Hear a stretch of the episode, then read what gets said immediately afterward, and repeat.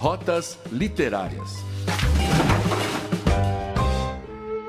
No fundo do espelho corria a paisagem de entardecer, isto é, o que se via através do vidro e o que se refletia no espelho moviam-se como imagens sobrepostas de um filme. Os personagens e o cenário não tinham nenhuma relação entre si. Além disso, sendo eles de uma fugacidade translúcida e a paisagem de uma fluidez vaga de cair de tarde, a fusão de ambos desenhava um mundo simbólico. Particularmente, quando os últimos raios de sol da mata iluminaram em cheio o rosto da moça, Shimamura chegou a sentir o coração palpitar diante daquela beleza inexprimível. É essa ambientação de profunda calidez que compõe a obra País das Neves, de Azunari Kawabata. E este é o Rotas Literárias, programa que vai apresentar grandes clássicos da literatura ao redor do mundo e te ajudar a expandir seus caminhos nas suas próximas escolhas de leitura. Eu sou Igor Alves, diretamente dos estúdios da Rádio TV FAP. Seja muito bem-vindo. E eu sou Cláudia Muniz. Seja bem-vindo para mais esta viagem por um mar de livros. Esse é um programa que a gente quer fazer junto com você. Fique atento em nossas publicações no Instagram, no arroba Rádio TV FAP, para deixar suas perguntas, comentários e sugestões de livros para trazermos aqui. O autor japonês sobre o qual vamos conversar hoje é Yasunari Kawabata, primeiro de seu país a ser agraciado com o Prêmio Nobel de Literatura em 1968. Se autodefinindo como um homem sem família nem lugar, o escritor foi também um dos fundadores da revista literária Bunei Jidai, influenciada pelo modernismo ocidental e principalmente se tratando do surrealismo francês. O que se destaca na sua escrita é que tende a um lirismo e impressionismo fora do convencional realista japonês da sua época. E nesse programa vamos receber Bruna Andayara, estudante de museologia e técnica de produção de áudio e vídeo. Seja bem-vinda, Bruna. Muito obrigada, gente. Obrigada por me receberem. Também estamos aqui com Wagner de Alcântara, professor, jornalista e escritor dos livros Santos, 1989 e Duas Noites. Seja bem-vindo, Wagner. Obrigado, obrigado, gente. Obrigado pelo convite. Obrigado. E ainda Raíssa Costa, estudante de letras de português e inglês. Seja bem-vinda, Raíssa. Olá, é um prazer estar aqui. Obrigada, gente. País das Neves é uma obra puramente imagética, ainda que não haja nenhum desenho em suas páginas. As meticulosas descrições dos espaços, tempos e pessoas inserem o leitor na história, de modo a gerar uma conexão quase pessoal com a magia que envolve o País das Neves e a experiência do protagonista, Shimamura. Ao mesmo tempo, a sensação de se estar observando uma tela de pintura enquanto se lê é intensificada por tal construção de imagens que compõe o imaginário ao receptor. A delicadeza com a qual o autor trata tanto as paisagens quanto a densidade e contradições das relações humanas concretizam a obra com o marco da literatura intimista, que lhe deu destaque mundial e atemporal. Vamos agora conhecer um pouco mais da vida de Yasunari Kawabata com as alunas da FAAP, Fernanda Farias e Beatriz Aba. Yasunari Kawabata foi um escritor japonês nascido na zona rural de Osaka, no Japão, em 11 de junho de 1899, onde também passou sua infância. Após esse período sofrido e solitário da vida do autor, adquiriu grande interesse pelos clássicos japoneses que viriam a inspirar suas futuras obras. Essa paixão pelos livros o levou a ingressar no curso de literatura da Universidade Imperial de Tóquio em 1920. Após sua formação, Kawabata se uniu a um grupo literário, se tornando um dos fundadores da revista Bungei Jidai, uma publicação japonesa influenciada pelo movimento modernista ocidental que proclamava o neosensorialismo e se mostrava receptiva às vanguardas europeias. Nessa revista, publicou sua primeira obra de destaque, A Dançarina de Izu. Porém, sua carreira como escritor teve início com narrativas breves, mais tarde denominadas Contos da Palma da Mão hoje considerado um gênero típico de Kawabata. Na década de 60, se tornou um ativista político, defendendo candidaturas conservadoras e assinando, junto ao seu colega e autor Yukio Mishima, um manifesto de protesto contra a Revolução Cultural Chinesa. Características como a mistura do surrealismo ao clássico nipônico, a construção de cenários a partir de descrições detalhadas dos elementos e o ressalte do caráter emocional japonês a partir das relações interpessoais atribuíram um grande prestígio ao autor, o que o levou a ganhar o Nobel de Literatura de 1968, quatro anos antes de seu trágico suicídio por inalação de gás. Essa autenticidade de Yasunari Kawabata fez com que se tornasse um dos principais representantes da literatura japonesa do século XX e um dos principais responsáveis pela sua universalização, moldando assim a imagem de seu país para além do Oriente e elucidando sobre como a escrita não é só arte, como informação e política. Esse foi um pequeno resumo da vida e obra de Asunari Kawabata, apresentado por Fernanda Farias e Beatriz Aba, alunas de cinema e produção audiovisual da FAP. Com a neve como pano de fundo e quase personagem da história, País das Neves conta sobre a paixão entre Shimamura, um homem casado e com filhos, e a geisha Komako. Por anos, sempre no mesmo emblemático período de neve, o homem retorna à hospedaria de águas termais, nas quais conheceu a amante Eiyoko, por quem o protagonista se encanta durante uma viagem de trem. A descrição de Komako e inapreensão de Yoko provocam diferentes admirações em Shimamura, que expressa suas observações poeticamente, embora suas ações se mostrem tão gélidas quanto a paisagem do País das Neves. E vamos agora então começar nossa roda de conversa sobre o livro País das Neves de Yasunari Kawabata. E a primeira pergunta que eu vou fazer aos nossos convidados é uma pergunta já clássica do programa. A gente sempre começa querendo saber um pouco mais, afinal de contas, quem é o protagonista da história. E nesse caso, o protagonista se chama Shimamura. Então, eu vou pedir ao professor Wagner, num primeiro momento, Professor, me diga quais são as suas impressões iniciais sobre Shimamura. A impressão que me passou, e eu li o livro tem mais ou menos três anos, não chega até três anos, pouco menos de três anos, mas a impressão que me passou e que me passa nesses últimos dias resgatando a história é de um personagem um tanto. tem um quê de melancolia, tem um quê de frieza, mas não uma frieza calculista, uma frieza que transita um pouco pela indiferença, mas também não é indiferença, porque de vez em quando a gente percebe uma certa sensibilidade, mas não é também um controle racional dessa sensibilidade. Então eu teria muita dificuldade assim para para definir comportar psicologicamente a característica desse personagem, porque parece que ele tem nuances aí transitando por esses aspectos. É, tem um quê, então, de emocional, mas um, um, emocional muito dosado, mas não uma dosagem controlada. É, vai sempre deixando também um, uma coisa suspensa no ar. A gente, à medida que vai lendo, vai criando uma expectativa que de repente vai ter ali uma, um gesto, uma ação, uma fala que seja assim, é, que dê um corte abrupto na narrativa, né, que traga algum elemento assim crucial, então tem um quê de misterioso também. Todos esses ingredientes eu acho que eu enxergo, é, percebi, senti no protagonista. Acho que é isso.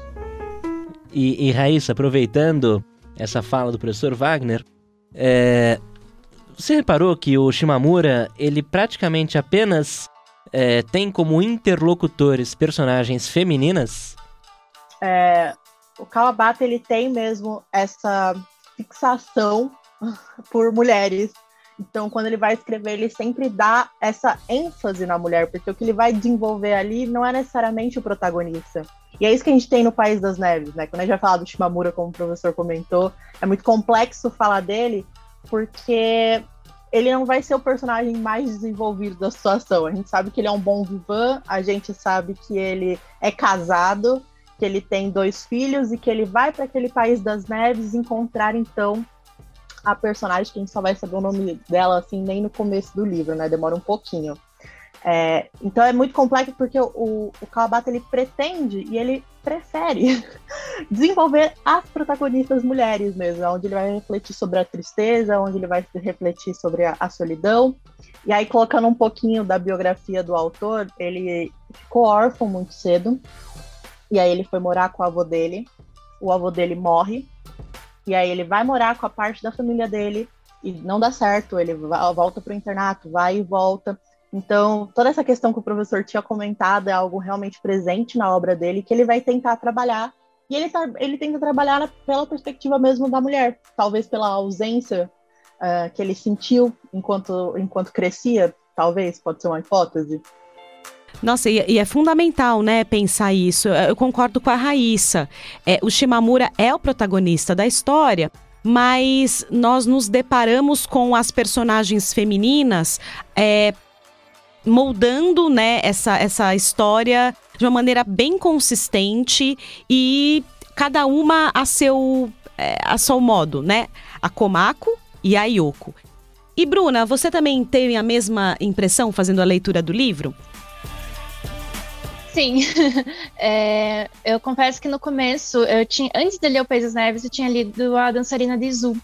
E logo no, no, nesse, na Dançarina de Izu, eu percebi essa, essa fixação com a mulher, com essa a beleza da mulher, a sutilidade, a inocência e tudo mais.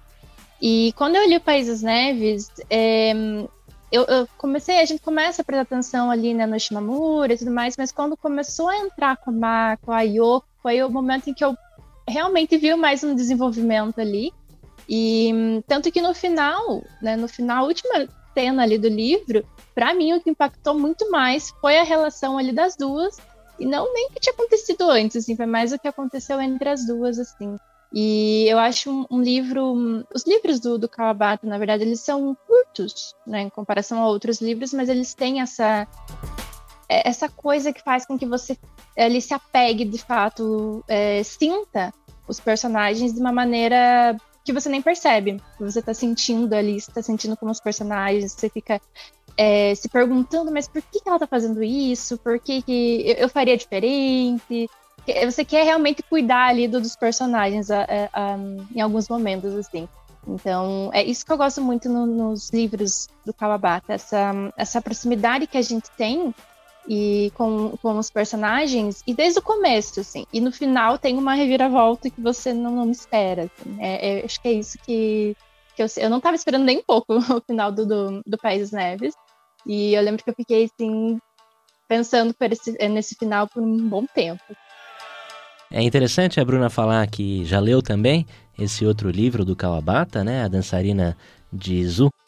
É, porque revela também uma. Esse livro, junto com o País das Neves e as outras obras dele, revelam é, uma característica da literatura do Kawabata é, que é quase sempre voltar para um Japão de rituais tradicionais, que traz né, de volta um, um Japão que foi antes da ocidentalização japonesa após a Segunda Guerra Mundial. É, característica essa também compartilhada com um grande amigo do Kawabata, que era Yukio Mishima. Inclusive, existem trocas de correspondências é, muito interessantes entre os dois. E eu tô vendo que a Raíssa tá concordando bastante comigo. Raíssa, é, o que, que você pode falar pra gente sobre é, esses rituais tradicionais tão descritos nas obras do Kawabata, né? Ele vai falar muito sobre a figura da geisha, ele vai falar é, bastante sobre os rituais de chá, por exemplo, mesmo é, algumas características da vida dos antigos samurais. O que, que você é, pode falar para gente sobre essa busca das tradições japonesas ou essa tentativa de recuperar as tradições japonesas é, numa época em que o Ocidente parece tomar conta do Japão. É, o Kawabata tem isso mesmo como característica, né? Uh, mas voltando um pouquinho antes, eu vi você falando do Mishima. É interessante porque quando eles foram é, competir pelo Nobel, foi ele, o Mishima, que é um pupilo dele, e o Tanizaki. Quando ele recebeu o Nobel, ele até falou: Eu não merecia, quem merecia era o Mishima tem essa, eles têm uma relação de amizade e as cartas são muito interessantes para você ver como eles vão pensar nessa estética literária que a gente vai comentar depois. Mas sobre essa questão de tradição, é, O País das Neves é um excelente livro para a gente usar de modelo, porque ele vai fazer realmente isso que você falou. O Kawabata ele tem muito apreço, por exemplo, pela, o, pelo ritual do chá. e principalmente pelo silêncio que tem nele, a questão de você fazer algo bem feito, se dedicando completamente a isso, respeitando o ambiente em que você está uh, e fazendo isso em silêncio. O livro ele tem vários silêncios ao longo dele que a gente fica depois o que, que está acontecendo? Eu perdi algo e às vezes esse não ter ele já fala muito e o Mishima vai trazer isso até de uma forma é, estrutural no livro dele. Sobre a questão das gueixas também, né? A gente tem a Komako, que é a, uma das personagens principais, ela é uma gueixa. E é interessante porque ele deixa até marcado no livro essa relação sobre o que é uma geisha, para a gente entender. Porque a gente vem do, do Ocidente, às vezes tem uma visão muito estereotipada, né? Do que, que é uma geisha. E a geisha é uma pessoa que. E ela é um excelente símbolo, porque ela é uma pessoa especializada na cultura japonesa. Então ela vai entreter os homens que estão ali a partir da dança, a partir da música. A Komako ela toca um instrumento, que agora me fugiu o nome, mas é um instrumento de três cordas. Uh, e elas são um grande símbolo uh, cultural mesmo do país. E aí, pra, principalmente no País das Neves, a gente tem até esse contraponto entre o Ocidente e o Oriente por, por parte dos personagens. Então, o Shimamura, ele vai ser um personagem que ele escreve, né, sobre sobre danças e depois ele migra sobre danças orientais e depois ele migra para a parte de danças ocidentais sem nunca ter visto. É, o, o Kawabata até coloca um pouco dessa crítica, né? Ele, ele até fala: eu sou uma farsa porque não faz sentido, eu nunca vi, mas eu escrevo sobre. Enquanto isso, a Komako é uma típica geisha que tem dentro de si toda essa parte da cultura, toda essa parte da representação, ela sabe fazer as danças, ela sabe can cantar, não, que ela falou que ela não canta, que ela não gosta de cantar, mas ela sabe tocar o instrumento. E aí ele vai compondo também esse paradoxo entre essa invasão que acontece, essa invasão entre aspas, né? Sobre essas influências que entram do Ocidente dentro do Oriente, sempre reforçando a cultura, mas reforçando a cultura de uma forma também mostrando para você mesmo, assim, ó, olha, isso daqui é algo tradicional. As roupas, a gente tem muita descrição das roupas que a, que a Komako tá usando, que as geishas estão usando, que o pessoal ali da vila em volta tá usando. Ele vai, ele vai mostrando uh, a cultura tradicional, mesclando com o que está acontecendo no Ocidente. Mas sem perder, talvez, uma crítica ali no meio. Você, você consegue ver esses contrapontos. Eu acho importante continuar nessa temática, Wagner e Bruna, é, aí puxando, né, a partir do que a Raíssa contou pra gente agora, que eu achei de uma extrema riqueza. Eu acho que o Kawabata tem esse exercício constante de retomada do que é essa cultura tradicional japonesa. Esse é um dos livros em que ele faz, inclusive esse é o primeiro romance do Kawabata, né? É, antes desse livro, ele havia publicado contos e crônicas, e esse é o primeiro romance. Então, acho que foi a primeira história, assim, com mais amplitude, né, em que ele vai tratando essas questões é, da cultura tradicional. E eu acho que a questão de tratar o país das neves, né, esse lugar, essa região, que é uma região de águas termais, dos banhos terapêuticos, com essa paisagem melancólica, essa paisagem de montanhas, de neve, que traz a gente para um outro tempo, né, uma outra passagem do tempo, que eu acho que é algo que nós ocidentais estranhamos muito. Né? Nós não temos essa relação com o tempo. No Ocidente, pelo menos no Ocidente, Américas, Europa, né? É, a gente tem uma outra relação. Então, é, eu trouxe alguns pontos aqui para vocês também poderem partir de onde vocês se sentirem à vontade, assim, para comentar é, de que modo essa obra retrata a cultura tradicional japonesa. Então, Wagner, Bruna, fiquem à vontade. É, eu acho que tem esse, eu percebo, percebi isso, né? Essa não chega a ser uma dualidade, mas essa coisa imbricada entre um ponto de vista, uma perspectiva é, ocidental, não uma perspectiva ocidental, mas não é assim uma obra essencialmente regionalista, né? Não é uma obra, digamos assim, traz uh, uh, elementos uh, da cultura, elementos tradicionais, mas ao mesmo tempo é, contemporaneizando, né? É, então não tem um saudosismo, né? Não tem uma, uma, uma espécie de uma planfetagem em favor de um certo conservadorismo. Não, é uma exaltação das tradições, mas sem ser aquela, aquela exaltação beirando o ufanismo, né? É uma valorização, uma valorização muito importante, mas contemporizando. Então, ao mesmo tempo que a gente consegue é, romper alguns estereótipos que a gente tem de paisagens e, e hábitos e culturas orientais, japonesas, é ao mesmo tempo que a gente rompe, mas ao mesmo tempo a gente consegue mergulhar em características muito peculiares dos, né, desse, desse ambiente, desse lugar do mundo, é, hábitos e culturas desse lugar. E eu acho que isso que é muito, muito instigante na obra, né? A gente, é, na perspectiva ocidental que a gente tem, a gente não estranha, a gente se integra. Acho que seria mais ou menos por aí. Bruna, se quiser dar uma continuidade aí, eu vou processando outros elementos e daqui a pouco trago mais. É, a, a princípio, na verdade, o, o, quando a gente vê, o, lê O País das Neves ou qualquer outro, outro livro da, da literatura japonesa, a gente tende a inconscientemente trazer a, aquela realidade, aquela cultura para nossa, para o século 21, para 2022, enfim. É, eu lembro que quando eu comecei a ler e daí eu via um, um comportamento da Komako, eu ficava, nossa, mas né, que, que estranha, a gente estranhava, a gente estranha, porque é uma cultura totalmente diferente da nossa. E inconscientemente a gente tenta trazer uma coisa de lá de muito tempo atrás para a nossa realidade de hoje em dia. Né? E, porque, e, de, com o tempo, quando você vai é, lendo assim mais o, os livros, você vai é, trabalhando esse inconsciente e vai deixando de lado. Né? Hoje em dia, quando é, por mais que, que às vezes fique uma coisinha, eu estava assistindo um, uh, Memórias de uma Geisha. E foi nesse, nesse, nesse filme que eu percebi como, é, por mais que a gente conheça e saiba que foi há muito tempo atrás essa questão, essa cultura da, das geixas, né? A gente estranha, porque a gente, só que a gente não estranha o fato de a gente não se, como é fazer? A gente não fica encantado com o fato delas serem detentoras de, da cultura japonesa né, dos saberes japoneses ali. A gente estranha porque ah, elas não podem se relacionar com homens.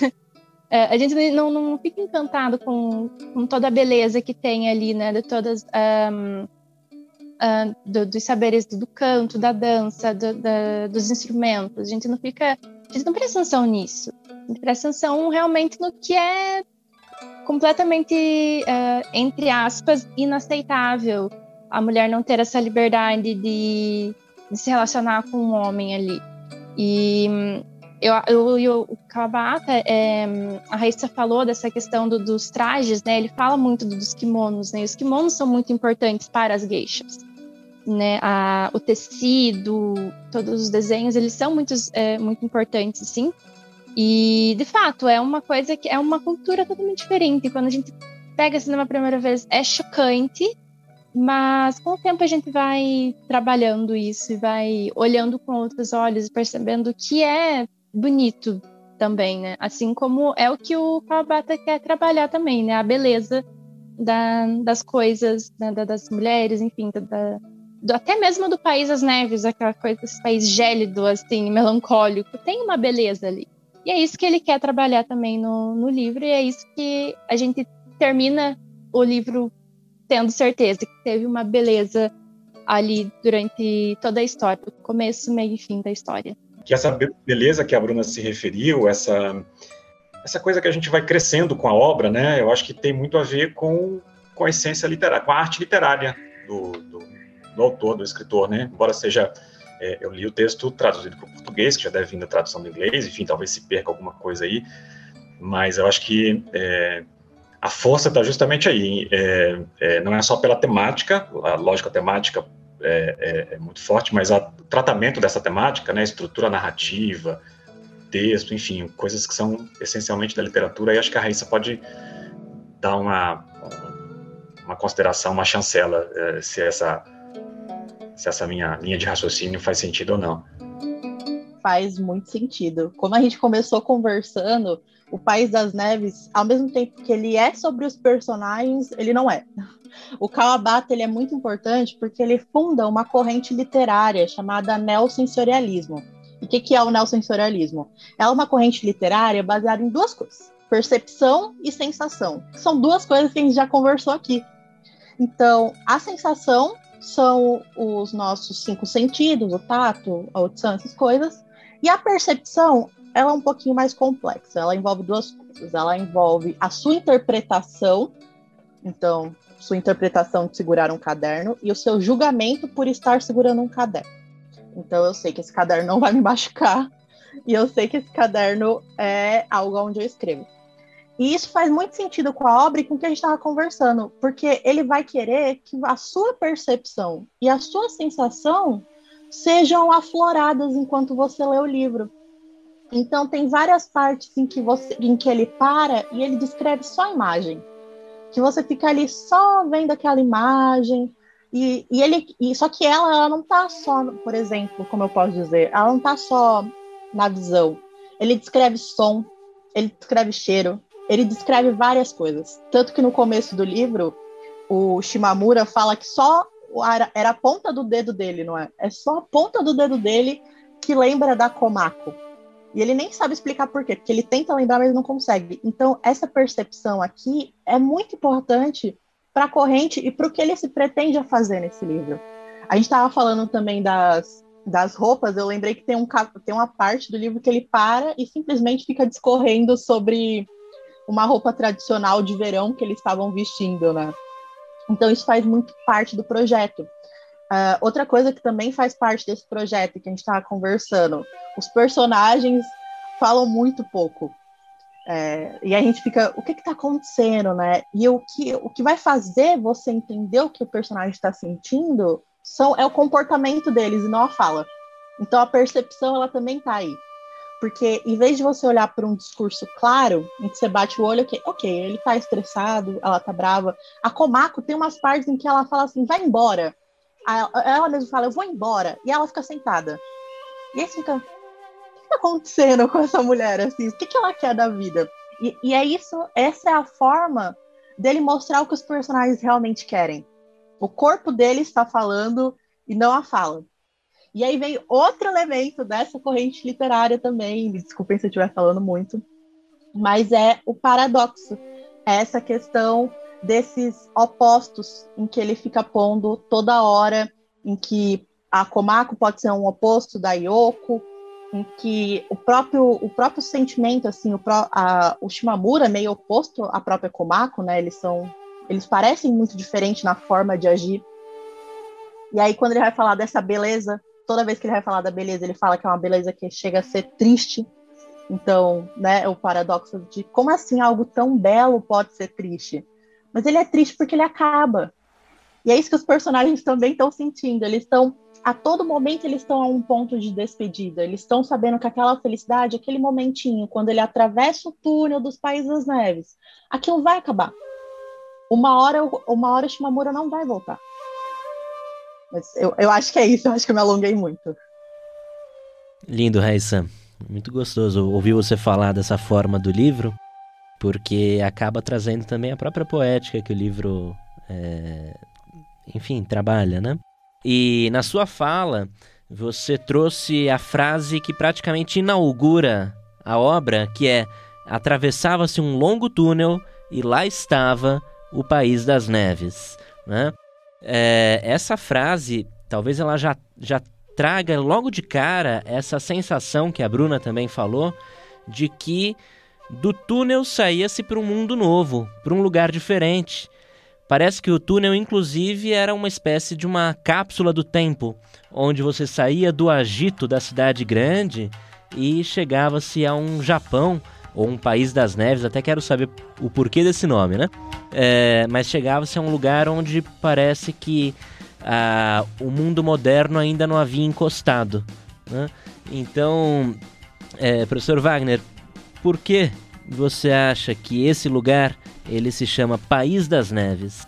Eu acho que para expressar até um pouco disso que você falou, dessa fronteira entre um mundo, entre um Japão, entre aspas, mais moderno ou é, com características já da cultura ocidental, já ocidentalizado, é, não ocidentalizado no sentido de que foi aculturado e colonizado, mas enfim, mas globalizado, digamos assim, e, e a fronteira, então, esse turno simbolizando a fronteira com o Japão mais é, tradicional, preservado, e não esse tradicionalismo também conservador, mas enfim, mas de valorização de elementos da identidade cultural japonesa. É, não só de, da identidade cultural, mas de aspectos ambientais, geográficos, né? E daí acho que vem o título País das Neves, ou seja, é um, um espaço geográfico, um lugar geográfico caracterizado por essa por esse ambiente mais é, acinzentado, mais é, é, gélido, é, como que isso também sendo metáfora, né, servindo como metáfora para essa dualidade entre o Japão globalizado e o Japão é, tradicional. É, vejo algo mais ou menos por aí. Inclusive, pelo título, nem seria um livro que me atrairia muito, porque eu odeio frio, então eu fujo de tudo, tudo que remeta a frio. Eu teria a sensação de que mergulharia num.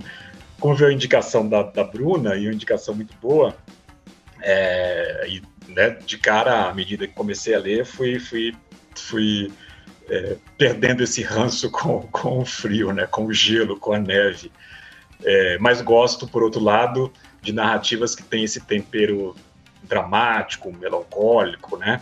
O País das Neves, então, será que é um Japão congelado no tempo? É, talvez uma, uma analogia com essa com esse congelar, mas ao mesmo tempo não um congelado de conservado de que parou no tempo, porque também a gente percebe uma, uma contemporaneidade, né?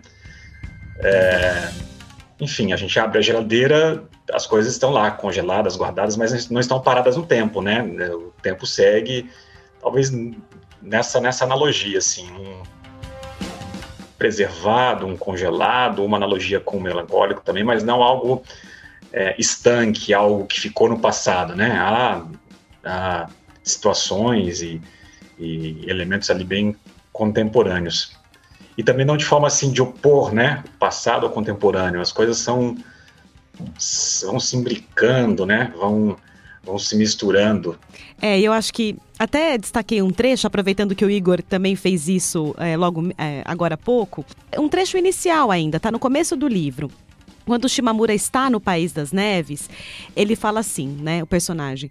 Assim que viu a geisha de 17 ou 18 anos que chegou logo depois, Shimamura perdeu totalmente o desejo por mulheres que tivera ao vir das montanhas. Seus braços de pele escura mostravam uma ossatura forte. E como parecia ser boa pessoa e ter ar de novata, continuou a observá-la, procurando não demonstrar falta de interesse. Acontece, porém, que ele não conseguiu conter a atração que as montanhas de um verde todo exuberante exerciam sobre ele do outro lado da janela sentiu até preguiça de conversar. E aí ele continua falando sobre esse episódio, mas acho que isso mostra como é, a história, a todo momento, ela está envolvida né, pelas condicionantes desse lugar, pela paisagem, pela riqueza também de estímulos que esse lugar traz, não só para o Shimamura, acho que para ele principalmente, mas para as outras personagens também né? Dos lugares em que eles se encontram, até dos, das próprias casas, da, da cidade. Acho que esses estímulos eles vão aparecendo e eles diminuem a velocidade, né? Eles é, é, por esses, nesses momentos, né, em que eles estão contemplando, em que eles estão pensando, como a Raíssa falou, né, como esse comportamento vai sendo moldado pelas características desse lugar. Então, eu concordo com o Wagner que pensar em neve, pensar em um lugar muito frio, traz uma sensação realmente, né, uma metáfora de gélido, de solidão, mas também uma outra sensação, né, de que é, não está congelado no tempo, tem uma contemporaneidade e os seus elementos vão envolvendo é, os personagens e essas narrativas. E eu concordo, né? Porque essa dualidade Ocidente, Oriente e também um Japão mais modernizado, mais contemporâneo, junto com um Japão tradicional, também pode ser lido né, nesse, nesse deslocamento é, e separado por esse túnel. Então, sobre por que ser País das Neves, agora indo um pouquinho mais para o pé no chão, é, o Calabata visitou esse local. Ele existe, é, é baseado na estação termal de Usawa. Uh, e ele visitou tempos, ele visitou uns quatro anos antes de começar a escrever esse livro. E realmente tem, se vocês, vocês podem procurar no YouTube, vocês podem, é, dá para ver você entrando no trem e passando é um trem, é um túnel, desculpa, é um túnel muito longo. E aí quando você sai, você se depara com essa região, é ao norte do Japão, então é subir no Tóquio. E ele fica, esse túnel, ele passa duas, dois locais, duas cidades, aqui nas cidades, como se chama, mas ele atravessa duas cidades e aí ele passa por montanhas. E aí tem realmente essa questão da neve lá, é muito, muito frio e fica um tapete de neve assim. Então, tanto que no, na, no primeiro parágrafo, ele até fala, quando eles param no entroncamento, ele fala que tá tudo escuro, mas ao mesmo tempo o chão tava claro. E por que o chão tá claro? Por causa da neve. Esse lugar, ele, ele realmente existe, então, e tem essa parte, assim, essa questão que realmente é muito frio lá, e vocês podem visitar ou ver no YouTube. Eu acho que vale uma reflexão também sobre como que as relações humanas apresentadas no livro, elas, de certa forma, também são geladas ou são quentes. O que, que vocês acham? É, eu acho que dá para fazer uma, uma, relação com essa questão do país ser muito gélido com como o protagonista, né, o Shimamura, ele se sente, ou que aparenta, né, que ele se sente em relação a Komako, né, que e parece até que quanto mais distante, mais gélido ele é, mais ela fica interessada ali. E mas né, do outro lado, quando a gente começa a ver como ele se sente em relação a Yoko, é, tem esse contraste, né? Tem essa essas diferenças ali em questão de, de sensações, né, de sentimentos ali.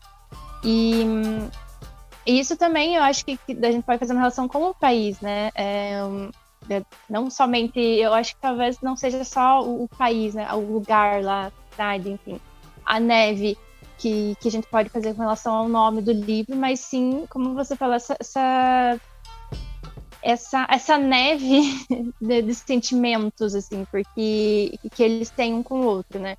Porque é, vai virando uma bola de neve, de, de fato, essa, essa relação deles, assim.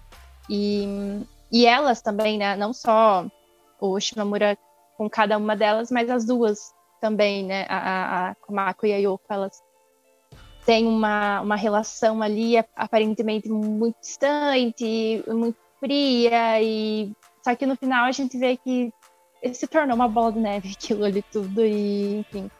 É, eu acho que é isso né? Não sei se vão a Raíssa ou Wagner também vão concordar mas ao meu ver é, é isso tá eu concordo super com o que a Bruna falou. Eu acho que realmente é isso. E também porque esse é um romance sobre, é, né, sobre re, é, ficar resignado, sobre resignificação porque eles não vão ficar juntos. É, a Komako, ela tá. Ou, não sei, né? aquele final. É, a Komako tá todo aquele tempo também tentando ficar resignada entender que ele não vai ficar com ela, que ele vai embora. Então, esse sentimento gelado, esse, esse sentimento assim que não, não se atravessa, faz parte porque eles sabem que aquilo vai acabar. E, é, e ele vai mostrando como esse amor então se forma e como esse amor não se fecunda, tanto em relação entre a Komako e o Shimamura, quanto o Shimamura com a Yoko, porque a gente não chega em nenhum momento que eles realmente vão ter uma grande conversa e que eles vão se ajeitar. A gente vê o, o Shimamura ali se apaixonando platonicamente pela Yoko. E é isso, né? A gente não, não, não tem os finalmente diferente com a, com a Komako. E aí, entre as duas também, como a Bruna falou, é, essa relação ela vai meio que sendo estranha, assim, elas vão meio que se, ok, você vive aí, eu vivo aqui, e a gente tá aqui com esse mesmo moço. Não chega a ser um triângulo amoroso, mas é, é realmente isso, assim, entender que as coisas, infelizmente, são assim. É, elas tentando entender que elas vão ficar ali, a Komako não vai para Tóquio, ela vai continuar ali naquela casinha, tanto que nas casinhas dela que ela vai mostrando onde ela tá morando. Shimamura vai embora, ele tem a família dele. A Yoko tem aquele final. E que a gente, leitor, vai ter que ficar também é, resignado com aquilo. A gente não sabe o que aconteceu no final das contas. Deixa eu aproveitar que você falou desse final. É, eu não, não, vou, enfim, resolver o livro para ninguém. Mas, Raíssa, No final tem um incêndio, Raíssa, no País das Neves. Por que que o livro que se passa no País das Neves vai ter como cena final um incêndio? Bom, aí é minha teoria, de minha pessoa, ok? Não é buscando teórico, não é nada. Eu, enquanto lia, eu via muito que quando ele ia descrever o vermelho, quando ele ia descrever o quente, era quando as emoções estavam ficando mais realmente à flor da pele. Quando os personagens estavam começando a conversar. E no final, a gente tem uma. A gente tem o, o Shimamura conversando ali com a Komako, e eles estavam tentando se entender. É interessante porque, como a gente debateu várias vezes, o País das Neves, quando ele atravessa o túnel, a gente tá falando desse momento idílico, né? Parece que fica suspenso, que nem a gente já conversou. E aí, quando ele coloca fogo naquilo, ele encerra essa frieza. Ele acaba com esse mundo e ele acaba com esse momento de suspensão.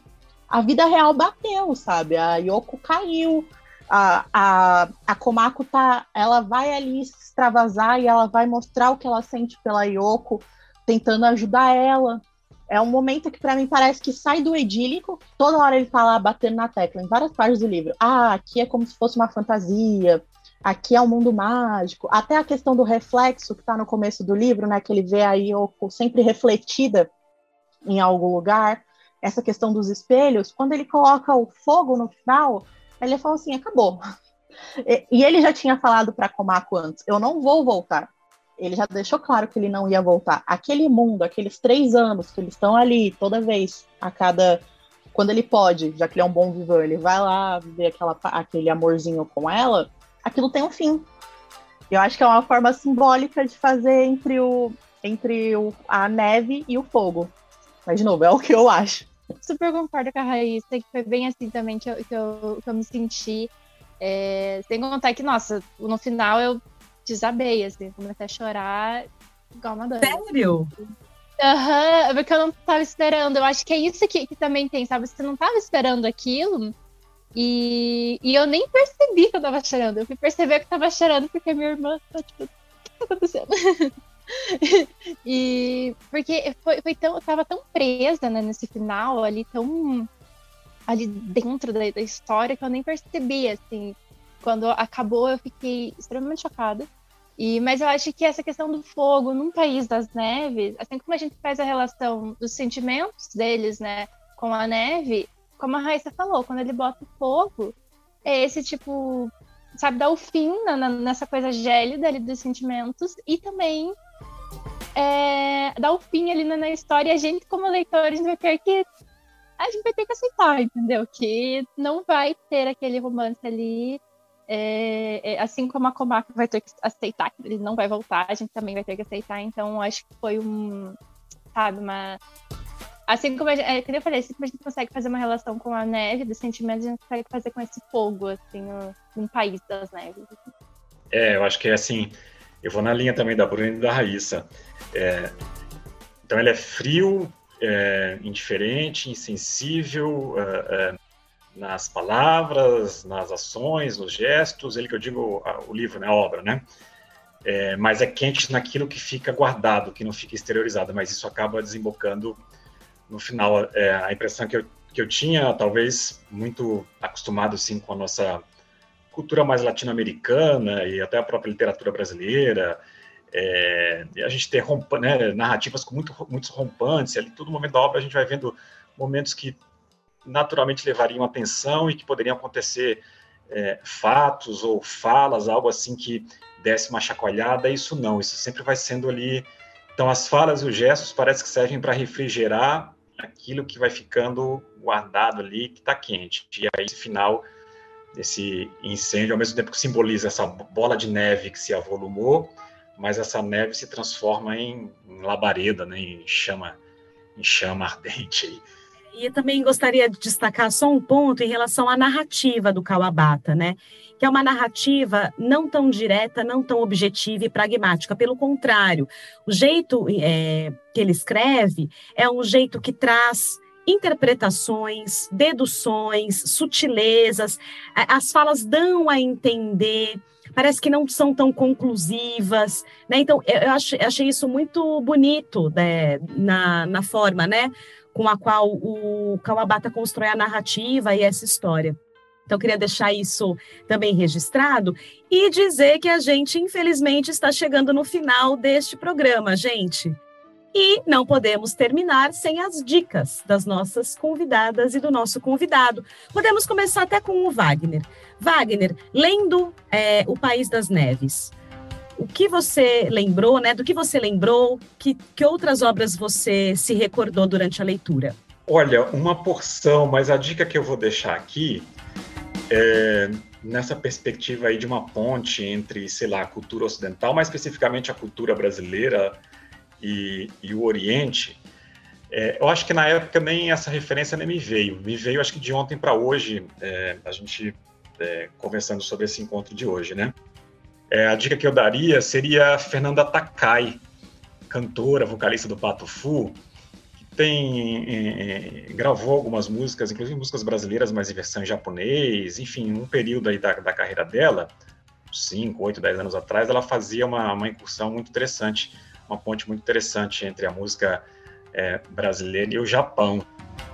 Então, é, como o País das Neves foi o meu primeiro contato com a literatura japonesa, que eu mergulhei mesmo assim, acho que a dica que eu deixaria seria essa, assim. Então, é, aí não na literatura, né, mas na música, um, uma ponte aí, uma brasilidade misturada a, a, a, aspectos da Terra do Sol Nascente pela música e pela música, digamos, é, contemporânea, né? Então seria essa dica que eu deixaria. Ótimo, uma ótima lembrança. Bruna, e você? É, a Casa das Belas Adormecidas, do Kawabata também. É, acho que é, é, logo no começo, assim, a gente já fica meio é, é, chocado com, com essa questão da escultura das belas adormecidas na, na, no livro. E um, uma outra dica, eu acho que é o, o filme Assunto de Família, do Koreda, também é um diretor japonês. E é de 2018 e é um filme muito lindo, quer dizer, eu acho muito lindo. Em questões técnicas, assim, do filme é, é, é, muito, é muito lindo e a história também, você se envolve com todos os personagens ali. E, mas acho que, que é essa. É, acho que são essas duas dicas, assim. É, eu tenho muitas, mas acho que não vou, vou ficar falando muito aqui também. Mas acho que essas duas, assim, a Casa das Belas Adormecidas, do Kawabata, e um, Assunto de Família, do filme do Corená. Ótimo. E você, Raíssa, o que, que você indica pra gente? Eu vou indicar, então, para quem gostou das descrições ou para quem é, gosta de pensar nessas imagens, o Basho, que é um escritor de haiku. Ele é o símbolo do haiku, né? um escritor fundador do gênero. Ele tem um livro chamado Trilha Estreita ao Konkin, que vai falar sobre as caminhadas que ele fez ó, dentro do Japão. Então, são haikus, né? São poeminhas de três, de três linhas, de três. É, me fugiu a palavra. De três linhas, e é rapidinho de ler. E aí, a outra indicação, se posso, e aí é uma roubadinha, é também o filme O País das Neves. O País das Neves teve várias adaptações, e toda vez que ia sair filme acontecia um rebuliço no Japão, porque os diretores escolhiam a dedo quem iam ser os personagens para conseguir realmente passar toda essa questão que a gente estava conversando. E tem várias, é, tem de vários anos aqui, eu tô com um de 57, é, mas tem vários, assim, você pode escolher qual te agradar mais da capa. Então, gente, além do livro, temos várias adaptações para o cinema, conforme a Raíssa indicou para gente. E você, Igor? Claudinha, hoje eu vou deixar aqui como dica também um filme japonês de um diretor chamado Keizuki Kinoshita, é, um filme chamado 24 Olhos, é um filme de 1954 e que conta a história de uma professora de ensino infantil que depois de ter feito a sua formação na cidade grande, retorna à sua pequena vila, onde as tradições japonesas ainda estão muito mantidas, é, e ela inclusive enfrenta uma série de dificuldades quando ela retorna para sua aldeia, agora usando já roupas é, mais modernas, mais ocidentais. E é um filme muito bonito, vale a pena. E você, o que, que tem pra gente hoje de dica, Claudinha? Gente, eu confesso que o Japão é o país que eu morro de vontade de conhecer. Tenho muita vontade de ir para o Japão e de observar né, e de viver aquilo pessoalmente, assim, tenho muita vontade. Que bom que a gente conseguiu finalizar essa temporada do Rotas Literárias nesse país. E eu queria indicar um livro, na verdade é um ensaio, é um ensaio, melhor dizendo, é do Junichiro Tanizaki. É um ensaio antigo, já tem quase 100 anos. Ele escreveu em 1933, chamado Em Louvor da Sombra. E nesse ensaio, é, o Junichiro ele trabalha e discute essa dualidade entre o, a cultura japonesa tradicional, que é uma cultura da, que assim que valoriza a penumbra, a sombra, né, o esfumaçado, contra a cultura ocidental, que é a cultura da luz, é a cultura das luzes piscantes, das luzes brancas e dessa outra, desse outro, outro ritmo, desse outro tempo, né? No momento em que o Japão está passando por um processo de transformação, né, de modernização, de industrialização e tudo mais. Então, é um ensaio que discute essa relação do corpo, dessa relação dos sentidos com a luz. E aí, eu, como representante aqui do campo da arquitetura, é, é um ensaio que eu costumo trabalhar também em sala de aula, justamente para discutir é, essa questão do espaço, da iluminação, da luz. Eu acho um ensaio muito rico. Essa é a minha dica de, desse programa. Tudo bem, com isso a gente vai encerrando. Eu quero agradecer demais a participação da Raíssa Costa, estudante de letras. Raíssa, muito obrigado.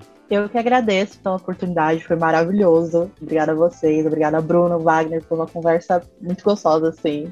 Adorei. Quero agradecer a Bruna Andayara, estudante de museologia e técnica de produção de áudio e vídeo. Bruna, muito obrigado também. Ah, eu que agradeço. Nossa, foi incrível, assim como a Raíssa falou. Foi, já achava maravilhoso uh, os vídeos. A participar, então, é melhor ainda. Agradeço ao professor Wagner, a Raíssa também. Também foi muito bom essa conversa. Obrigada. Agradecer ao Wagner de Alcântara, é, que é professor, jornalista e autor também. Obrigado, professor Wagner. Obrigado, obrigado, gente. Foi, mó, foi, foi sensacional participar. Foi enriquecedor. Muito obrigado pelo convite e vida longa ao, ao programa, vida eterna. Obrigada, gente. Este foi o último episódio desta temporada do Rotas Literárias pela Ásia. Esperamos por vocês no próximo semestre, quando estaremos de volta, dessa vez no Oriente Médio. Rotas Literárias tem a apresentação de Cláudia Muniz. E de Igor Alves. Produção de Fernanda Farias e Beatriz Aba. Gravação de Micael Roiha. Edição de Fernanda Farias e supervisão de Alziro Tonim. A gente se despede por aqui. Este é o Rotas Literárias, um livro, muitas viagens e até a próxima temporada. Até a próxima. Tchau, tchau. Rotas Literárias.